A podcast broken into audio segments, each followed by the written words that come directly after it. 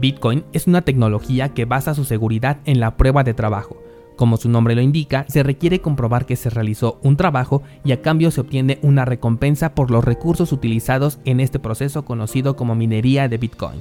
Este consumo energético es alto y por ello los detractores de Bitcoin utilizan este argumento para decir que Bitcoin no es viable, que consume más energía que un país y que es agresivo con el medio ambiente. Incluso algunos proyectos cripto utilizan esta misma línea para decir que sus proyectos son mejores por no utilizar la prueba de trabajo.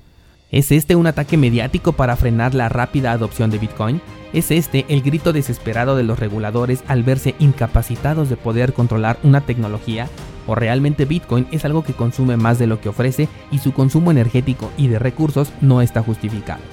Yo soy Daniel Vargas, fundador de cursosbitcoin.com y hoy vamos a platicar sobre el consumo energético que tiene Bitcoin así como el consumo de recursos que tienen otras criptomonedas. Esto es Bitcoin en español. Comenzamos.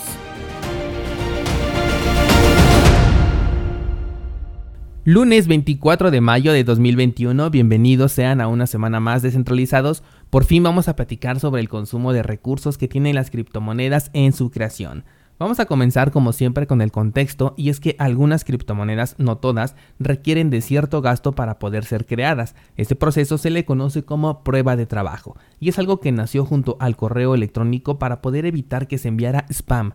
Y es que cada vez que querías enviar un correo electrónico se generaba un proceso muy pequeño para el procesador que era prácticamente imperceptible si solamente enviabas un correo electrónico, pero resultaría catastrófico para la computadora si se quisiera enviar una gran cantidad de correos al mismo tiempo. Esto era la prueba de trabajo. Te estoy hablando obviamente de las primeras computadoras. Hoy en día ya no funciona de esta manera, pero ahí es donde se origina este concepto de la prueba de trabajo. Bueno, pues Bitcoin toma ese concepto y dice, ok, si tú quieres tener Bitcoin tienes que demostrarme que trabajaste por ello. Y además, a mayor número de personas compitiendo por una solución, más difícil va a ser la prueba con el objetivo de que siempre se estén tardando aproximadamente 10 minutos en resolverlo. En un principio era posible realizar este proceso incluso con lápiz y papel en los tiempos en los que Satoshi Nakamoto era el único que estaba haciendo minería de Bitcoin. Así de fácil era esta prueba, pero conforme más personas se unen a esta búsqueda, el mismo protocolo lo detecta y convierte la prueba en algo más complicado, hasta el punto en el que se vuelve una operación imposible para una computadora convencional y es justo ahí donde nacen los ASICs, dispositivos dedicados que tienen como única función trabajar para la red de Bitcoin o de cualquier cosa que utilice el mismo algoritmo SHA-256. Es así como pasamos de operaciones que podíamos hacer a mano a utilizar cientos de equipos dedicados que consumen mucha electricidad y generan por un lado mucho ruido y por el otro Bitcoin. Cuando comenzaron a considerar este consumo como un problema, algunos nuevos proyectos como por ejemplo Ethereum consideraron que una minería basada en tarjetas gráficas era más eficiente, puesto que son más accesibles, no son ruidosas y ofrecían una misma prueba de trabajo. Entonces nace la minería con tarjetas gráficas y comienza esta disputa con los gamers que son uno de los consumidores más grandes del mercado de tarjetas gráficas. Incluso si somos más meticulosos podemos acercarnos más al presente y hablar también de la minería con discos duros, que es la que tiene Chia y de la que recientemente hemos platicado. Entonces tenemos dos variantes, la del consumo energético y la del consumo de recursos, hablando tanto de tarjetas gráficas como de discos duros. Pero primero vamos a ver qué clase de consumo tenemos con Bitcoin.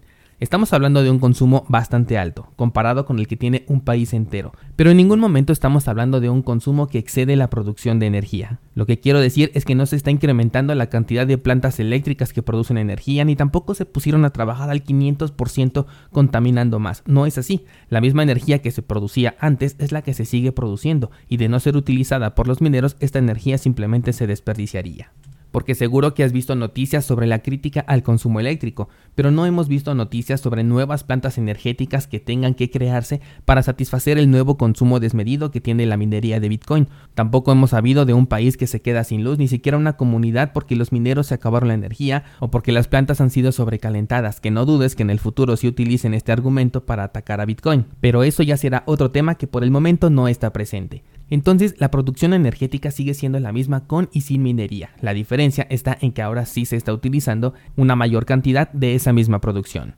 Ahora hablemos de si lo justifica, y es que se dice que consume cantidades que se comparan con las de un país entero, pero bueno, es que su beneficio es internacional. Estamos hablando de que tienes a tu disposición, por si lo necesitas y lo quieres, un sistema de transferencia de valor inmutable, seguro, resistente a la censura, sin intermediarios, económico y además de confirmación rápida a nivel mundial.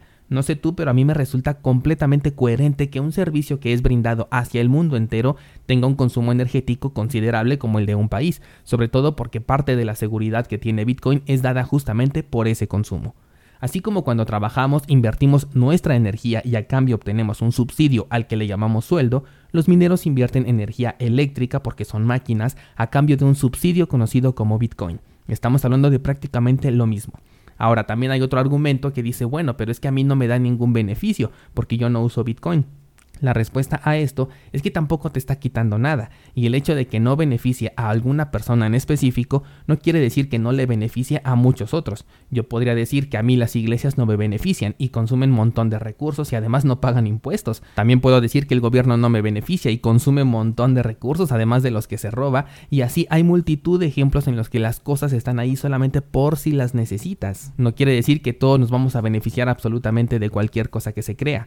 También está el argumento de que los los bancos con todas sus sucursales consumen mucho más que Bitcoin. Y sinceramente las sucursales bancarias ya no son necesarias y podrías decirme que están generando empleos, pero ya estamos en una época en la que ya hay neobancos, ya existen estos neobancos que no tienen una sucursal y ofrecen los mismos servicios y en algunos casos hasta mejores. Es parte de la evolución que los empleos en bancos se van a terminar tarde o temprano porque tenemos una evolución tecnológica que ya nos permite hacer más cosas de manera más eficiente.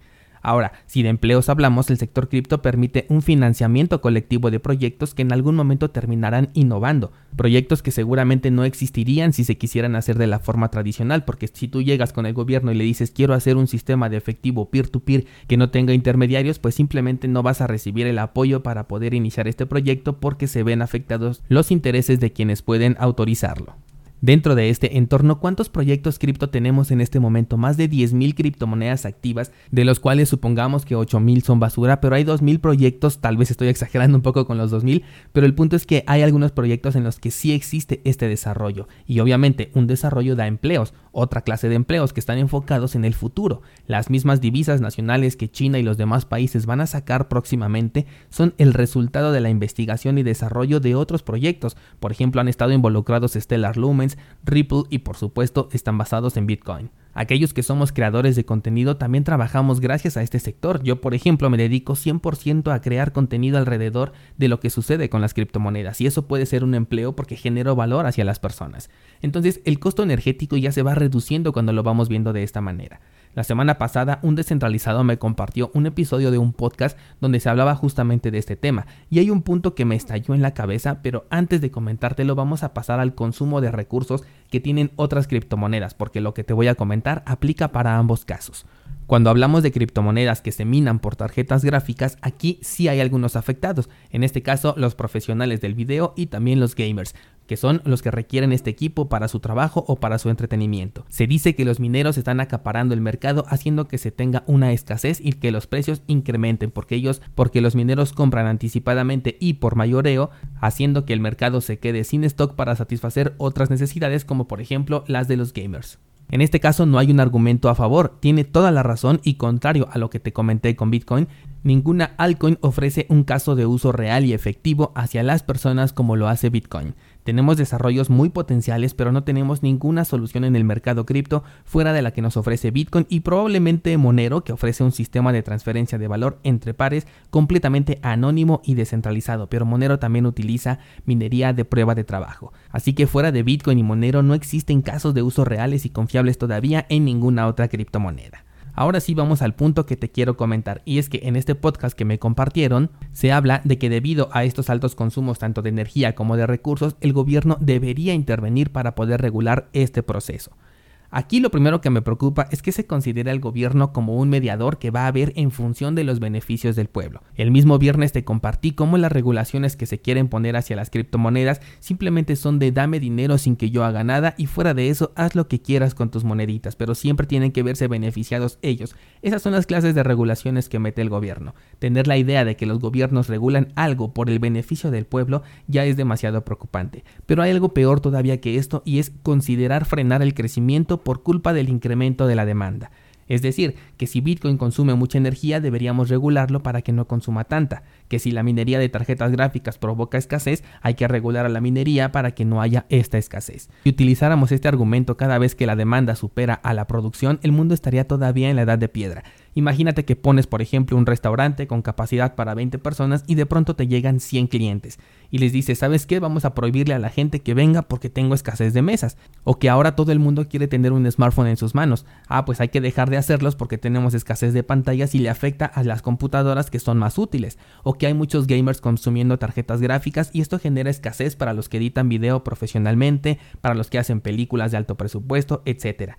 ¿Qué tenemos que hacer? ¿Regular el número de computadoras dedicadas a los videojuegos? ¿Te imaginas descentralizado que esa fuera la solución a los problemas?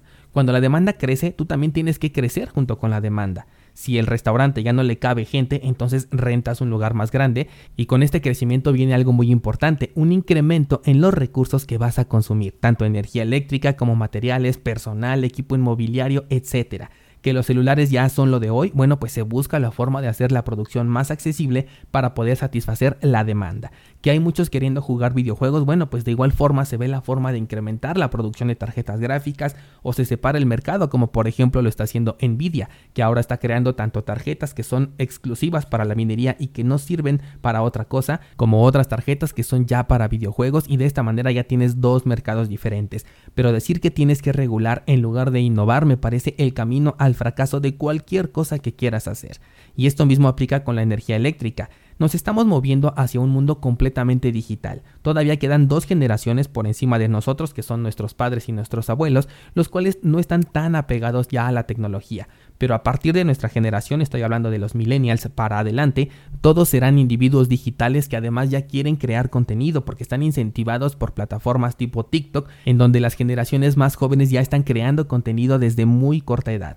Y ese es el primer paso que les va a dar las herramientas necesarias para que después tengan ya sea un canal de YouTube, de Twitch, un podcast, un blog o lo que sea que venga en el futuro. Eso significa que vamos a tener más equipos eléctricos y que se va a incrementar el consumo de electricidad. Algunos sí lo utilizarán para crear, pero otros se van a limitar a consumir y gastarán recursos sin retorno.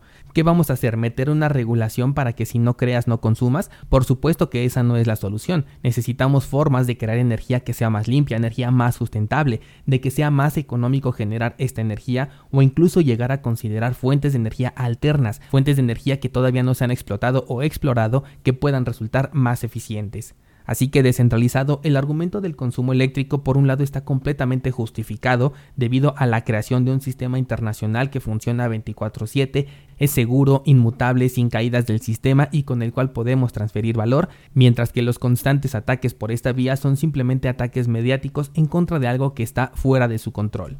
No tenemos por qué limitar nuestra capacidad de crecimiento y desarrollo pidiendo regulaciones. Todo lo contrario, tenemos que incentivar el desarrollo, la innovación, la creación de nuevas formas de hacer las cosas. Y si éstas aportan valor pero desequilibran algo en el mundo, entonces le buscamos solución a ese desequilibrio. Tengo mucha curiosidad de conocer tu opinión al respecto descentralizado. Házmelo saber en los comentarios o escríbeme directamente a Instagram qué opinas sobre lo que acabo de decir. ¿Te suena coherente? ¿Crees que estoy loco y no tengo idea de lo que estoy hablando? Lo que sea, dímelo en los comentarios y abramos el debate.